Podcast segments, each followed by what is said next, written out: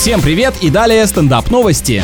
Жительница США собиралась показать кота врачу, но была сильно удивлена тому, что ее пес решил составить компанию своему четвероногому другу и тоже залез в переноску. Если питомцы старенькие, то, возможно, для них, как и для пожилых людей, походы в больницу это единственное развлечение, поэтому никто не хочет такое пропускать. Стоит отметить, что поддержка товарища помогла, и хвостатый на осмотре ни разу не мяукнул и не вскрикнул, как бывало ранее. Все-таки это действительно очень гордые и высокомерные животные, перед собаками ни за что не ударят в грязь лицом, даже если ветеринар делает сильно неприятно.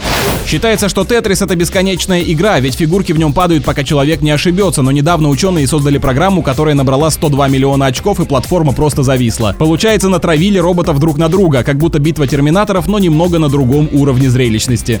На этом пока все. С вами был Андрей Фролов. Еще больше новостей на нашем официальном сайте energyfm.ru.